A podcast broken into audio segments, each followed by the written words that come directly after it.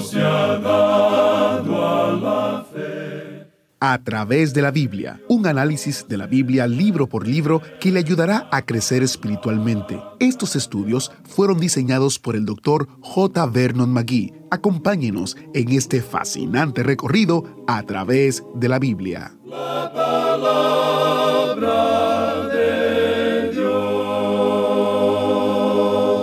En el estudio de hoy, en el libro de Isaías, vamos a aprender acerca de los acontecimientos ominosos de los últimos días de la tribulación, seguido por la liberación de Dios y el magnífico reinado de Jesucristo en esta tierra. Iniciamos en oración. Padre Celestial, te damos gracias porque podemos estudiar tu palabra y tu palabra puede mostrarnos tu voluntad y ayudarnos a creer y confiar en ti.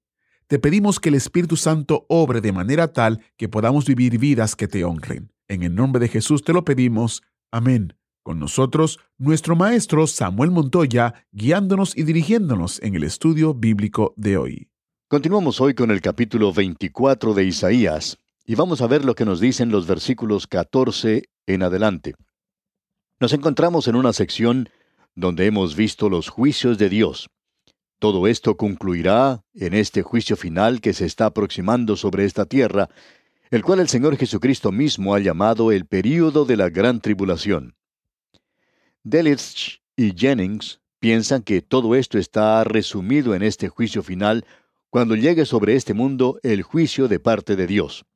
Así es que en los versículos 1 al 12 de este capítulo 24 encontramos que la gran tribulación es un juicio de parte de Dios que abarca a todo el mundo. Ya hemos visto eso.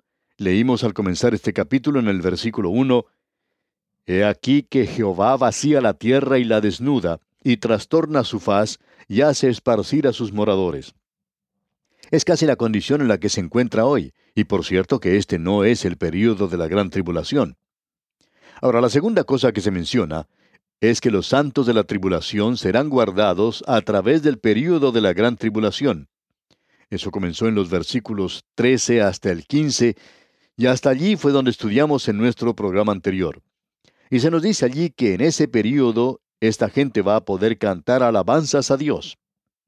En los versículos 14 y 15 pues leemos, Estos alzarán su voz, cantarán gozosos por la grandeza de Jehová. Desde el mar darán voces.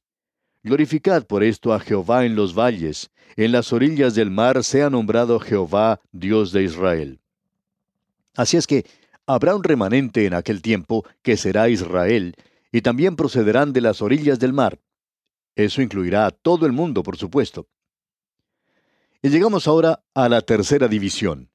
La gran tribulación es un período de tiempo de sufrimiento universal sin comparación. Y en el versículo 16 de este capítulo 24 de Isaías leemos, De lo postrero de la tierra oímos cánticos, gloria al justo. Y yo dije, Mi desdicha, mi desdicha, ay de mí. Prevaricadores han prevaricado, y han prevaricado con prevaricación de desleales. Una de las cosas que caracterizará al período de la gran tribulación será el engaño.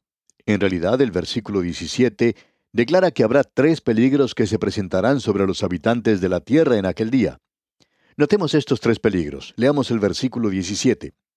Terror, foso y red sobre ti, oh morador de la tierra. El terror en aquel día es uno de ellos. No hay cómo librarse del terror aquí. Es interesante notar que en el Pacto del Atlántico, realizado entre Winston Churchill y el presidente Roosevelt de los Estados Unidos, ellos dijeron que una de las cosas que buscaban como resultado de ese pacto era el de librar al mundo del temor y el terror. Bueno, ¿qué podemos decir acerca de esto en el día de hoy? Las multitudes marchan por las calles, la gente no está satisfecha y el temor y el terror existe por todas partes. Esto será multiplicado en la gran tribulación. No habrá libertad del temor, sino que existirá el temor y el terror más acentuado. Ahora el foso se refiere al peligro de muerte. Suspendida de un hilo sobre este mundo existe la bomba atómica. Y ese pequeño átomo nos habla de una muerte terrible, muerte aún para la población del mundo. Dios dice que eso no ocurrirá porque Él no lo permitirá. El Señor Jesucristo dijo, y si aquellos días no fuesen acortados, nadie sería salvo, mas por causa de los escogidos, aquellos días serán acortados. Él va a acortar esos días. Luego, el tercer peligro es la red, y ese es el engaño. Usted recuerda que el Señor Jesucristo comenzó su discurso en el Monte de los Olivos diciendo cosas que son muy apropiadas para el período de la gran tribulación. Él dijo, Mirad que nadie os engañe, allá en Mateo 24:4. Esa es una época cuando el mundo será llevado a creer que ya están entrando en el milenio. Uno tiene esa impresión en el día de hoy, ¿verdad? Algunos de los grandes líderes mundiales dicen que van a traer el milenio. Bueno, lo único que lograrán traer no es otra cosa sino el período de la gran tribulación. Eso es lo que hará, por supuesto, el anticristo. Pero el mundo creerá que están entrando en el período del milenio. Sin embargo, no es así, sino que estarán entrando en el período de la gran tribulación. El engaño. Esa es una de las cosas que caracteriza al anticristo. Él es el gran engañador. Después de todo, eso es lo que su padre es, Satanás. ¿Y cuántas personas hoy están siendo engañadas? Están siendo engañadas en cuanto a la vida en el día de hoy. ¿Cuántas personas están pensando siquiera acerca de la eternidad? Solo piensan en las cosas de aquí y de ahora. Y hoy encontramos que aún la ciencia, esa gran organización, está rechazando por primera vez el relato de la creación. No quieren saber nada acerca de eso. Este es un día de mucha decepción y engaño. Uno puede ser engañado hoy por la ciencia. Uno puede ser engañado hoy por los políticos. Puede ser engañado por los militares. Y uno puede ser engañado también por toda esa clase de protestas que se presentan por ahí. La única ayuda que uno puede encontrar hoy es volviéndose hacia el Señor Jesucristo. Él ha sido hecho sabiduría para nosotros. Y Él, amigo oyente, es la única esperanza. Pero en aquel día, la gente en realidad va a creer todas estas cosas engañosas. Amigo oyente, el anticristo podrá observar esas cosas y decir para sí mismo en cuanto al mundo, Ah, ingenuos. Amigo oyente, el diablo, Satanás, desde hace mucho tiempo ha dicho que la raza humana está formada por un grupo de necios. Y eso es en realidad lo que somos, a no ser que nos volvamos a Cristo. Ahora el versículo 18 de este capítulo 24 de Isaías dice, Y acontecerá que el que huyere de la voz del terror caerá en el foso, y el que saliere de en medio del foso será preso en la red, porque de lo alto se abrirán ventanas y temblarán los cimientos de la tierra. Algunos piensan que podrán librarse del temor y del terror, pero luego van a descubrir que están muertos. Puede que salgan de ese foso y pueden decir, yo no estoy atemorizado, pero entonces les ocurrirá que caen y no se van a levantar más. Amigo oyente, aquellos que no caen en el foso se quedan atrapados en la red. El libro de Apocalipsis nos dice que una cuarta parte de la población va a ser quitada de una vez en el gran juicio. Y en otra parte se nos dice que una tercera parte de la población. Uno habla de la explosión de la población. Esa explosión va a reducir la población en aquel día. Tenemos ahora en el versículo 22 que los santos de la tribulación van a ser levantados de entre los muertos. Este es un pasaje maravilloso de la Escritura. Escuche usted y serán amontonados como se amontona a los encarcelados en mazmorra, y en prisión quedarán encerrados, y serán castigados después de muchos días. Después de muchos días, aquí, quiere decir que ellos irán a la muerte, y que luego serán resucitados de los muertos. Creemos que lo que aquí tenemos es que los santos de la tribulación son parte de la primera resurrección. Ellos van a ser resucitados de entre los muertos. No encontramos mucho tiempo para hacerlo ahora, pero sugerimos que usted lea ya en Apocalipsis capítulo 20, versículos 4 y 6. La realidad aquí es que esto va a finalizar con la llegada del rey. Ahora el versículo 23, el versículo final de este capítulo 24 dice, La luna se avergonzará y el sol se confundirá, cuando Jehová de los ejércitos reine en el monte de Sión y en Jerusalén, y delante de sus ancianos sea glorioso. Aún la naturaleza va a responder al rey cuando éste venga a reinar. Él es el único que puede poner fin a este período conocido como el período de la gran tribulación. Llegamos ahora al capítulo 25. Y aquí tenemos el reino. Después de la gran tribulación, El Señor Jesucristo viene, Él le pone fin, y luego Él establece su reino. Y este capítulo nos lleva a la era del reino. De eso es de lo que trata el Antiguo Testamento. Aquí llega el rey, y luego tendremos el reino de los cielos sobre esta tierra. Eso es lo que quería decir Juan el Bautista cuando comenzó su ministerio y dijo, Arrepentíos, porque el reino de los cielos se ha acercado. El Señor Jesucristo usó también ese mensaje cuando dijo, Arrepentíos, porque el reino de los cielos se ha acercado. Nosotros sabemos que nuestro Señor fue rechazado como rey. Usted dice, bueno, uno no puede tener un reino sin un rey. Es decir, que cuando ellos rechazaron al rey, ya no hay reino. Y entonces él podía decir en forma personal, privada, Venid a mí todos los que estáis trabajados y cargados, y yo os haré descansar. Y esa invitación, amigo oyente, todavía está vigente.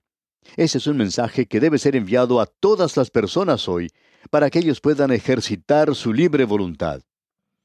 Amigo oyente, usted está haciendo una decisión hoy sea que lo sepa o no lo sepa, créalo o no lo crea, usted o bien hace una decisión por él o le rechaza. Usted dice, bueno, a mí no me van a agarrar con eso, yo no voy a hacer una decisión. Yo no le aceptaré, pero tampoco le rechazaré. ¿Ah, no? Amigo oyente, escuche lo que él dice. El que no es conmigo, contra mí es. Usted tiene que hacer una decisión, no hay tal cosa como un punto medio o un punto neutral. Llegamos pues ahora al capítulo 25. Este es un capítulo maravilloso. Es un cántico, un cántico que tiene tres estrofas. Tenemos en los primeros cinco versículos la alabanza a Dios por haber librado al pueblo de los enemigos pasados. Usted puede apreciar que ahora ellos han entrado al reino. Ya no hay más enemigos. Una alabanza a Dios por haber provisto para todas las necesidades presentes. Será algo maravilloso el tener a alguien que pueda satisfacer todas las necesidades de la humanidad. Eso lo podemos ver en los versículos 6 al 8, y luego la alabanza a Dios por la anticipación de todos los gozos futuros. Eso lo veremos en los versículos 9 al 12. Veamos pues lo que nos dice el primer versículo de este capítulo 25 de Isaías. Jehová, tú eres mi Dios. Te exaltaré, alabaré tu nombre, porque has hecho maravillas. Tus consejos antiguos son verdad y firmeza. Esta es una alabanza a Dios por haberlos librado de los enemigos.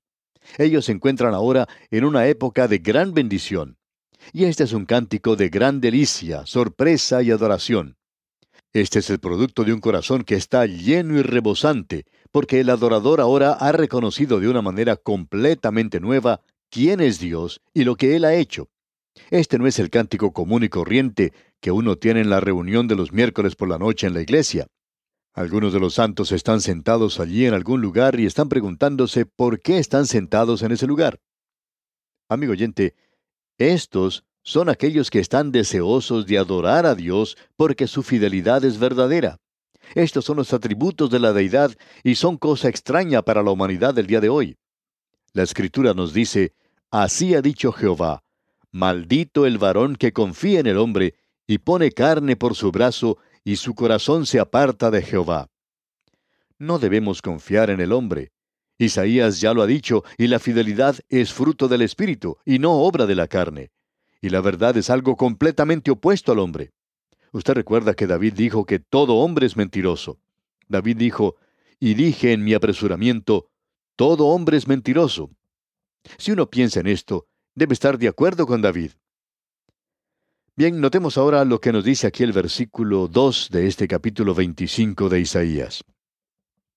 Porque convertiste la ciudad en montón, la ciudad fortificada en ruina, el alcázar de los extraños, para que no sea ciudad, ni nunca jamás sea reedificado.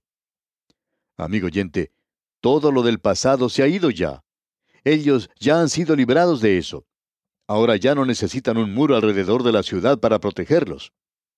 Luego en el versículo 3 leemos, Por esto te dará gloria el pueblo fuerte, te temerá la ciudad de gentes robustas.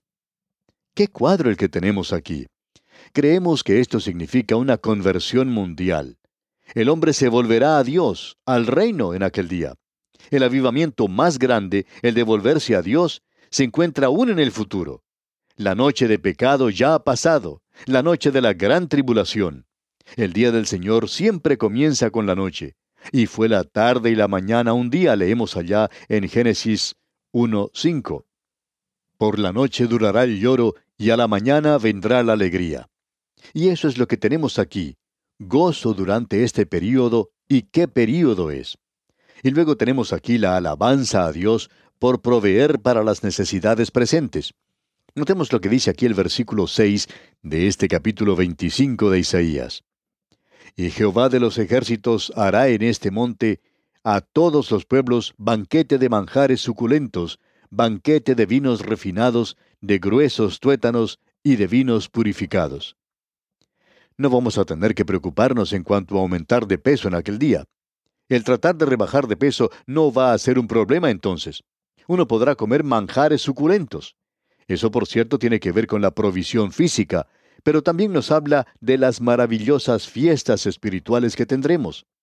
Creemos que habrá clases bíblicas en el milenio, y quizá el Señor nos permita enseñar una clase, y de paso que nos gustaría hacerlo. Banquete de vinos refinados, dice aquí. Eso tiene una explicación espiritual, el gozo indecible que espera a aquellos que entran a su reino. Recuerde usted lo que el Señor Jesucristo mismo dijo, Venid benditos de mi Padre. Qué cuadro el que tenemos aquí, amigo oyente. Debemos ahora saltarnos algunos versículos para observar la anticipación de todos los goces futuros. Pasemos entonces al versículo 9, donde leemos, Y se dirá en aquel día, He aquí, este es nuestro Dios, le hemos esperado, y nos salvará. Este es Jehová, a quien hemos esperado, nos gozaremos y nos alegraremos en su salvación.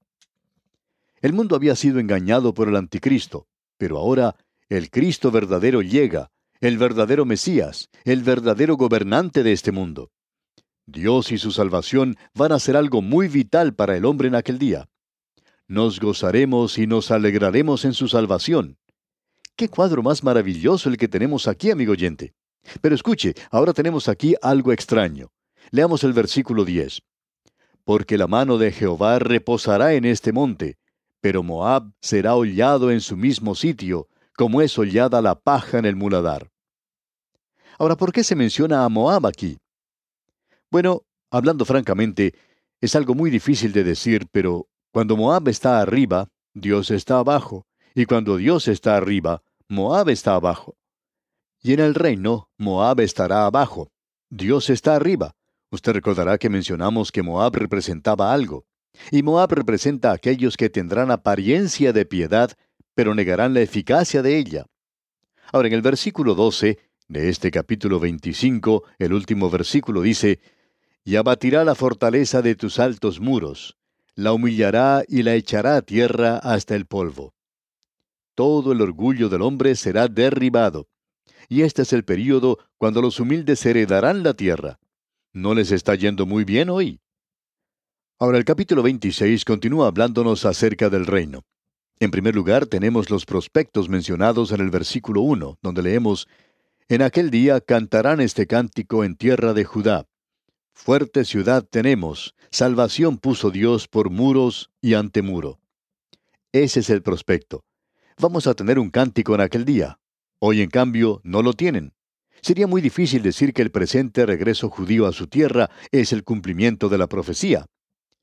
En el versículo 9 tenemos un mensaje introspectivo. Escuche usted. Con mi alma te he deseado en la noche, y en tanto que me dure el espíritu dentro de mí, madrugaré a buscarte, porque luego que hay juicios tuyos en la tierra, los moradores del mundo aprenden justicia. Nos preguntamos si el día de hoy nos damos cuenta o reconocemos esta gran necesidad. Vimos cuando estudiamos el libro del Cantar de los Cantares de Salomón, cuando la esposa decía, Oh, si él me besara con besos de su boca. Y ese era el beso de perdón, de paz y de pasión. Luego la esposa se daba cuenta que ella no podía alcanzar esas alturas y dice, Atráeme, en pos de ti correremos. Y eso es lo que tenemos aquí, amigo oyente. Con mi alma te he deseado en la noche. ¿Tiene usted, amigo oyente, esa pasión por Dios hoy? Escuchamos tanto hablar de un pseudo amor y tiene que ver con este conocimiento superficial de las cosas espirituales. y tiene que ver también con la piedad y el citar de frases piadosas. Uno se cansa mucho de veras de escuchar estas cosas. Hay quienes dicen, ah, yo amo al Señor y quiero servirle. Amigo oyente, cuando usted está en su cama en la noche, ¿tiene usted deseo de Dios? ¿Le quiere usted en realidad a Él? ¿Tiene usted una verdadera pasión por Él? ¿Es usted capaz de decirle, atráeme, Señor? De decir, en pos de ti correremos? En aquel día ellos van a estar diciendo, con mi alma te he deseado en la noche, y en tanto que me dure el espíritu dentro de mí, madrugaré a buscarte. Yo veo eso en mi propia vida, amigo oyente, y quiero confesarle esto. Me doy cuenta que en muchas ocasiones me alejo de Él, y descubro que he corrido mucho y que estoy muy alejado de Él, y quizá hasta hago cosas que están fuera de su voluntad. Y luego siento las tensiones y me siento frustrado, y me doy cuenta de eso y digo, Ah, le he dejado, me he apartado de Él, ya no estoy cerca de Él. Ah, amigo oyente, que nuestra alma clame por Él hoy. No vemos mucho de esto, amigo oyente. No queremos criticar a nadie, pero no lo vemos. Pero cuando lo notamos, cuando lo detectamos, qué bendición más grande es para nuestros corazones. Y tenemos ahora un mensaje retrospectivo. Leamos los versículos 16 al 21 de este capítulo 26 de Isaías.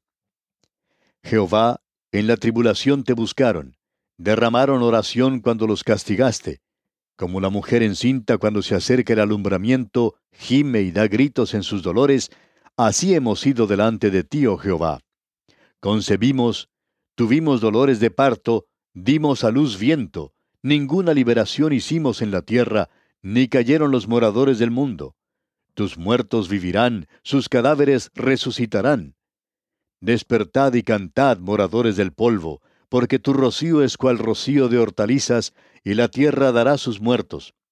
Anda, pueblo mío, entra en tus aposentos, cierra tras ti tus puertas, escóndete un poquito, por un momento, en tanto que pasa la indignación.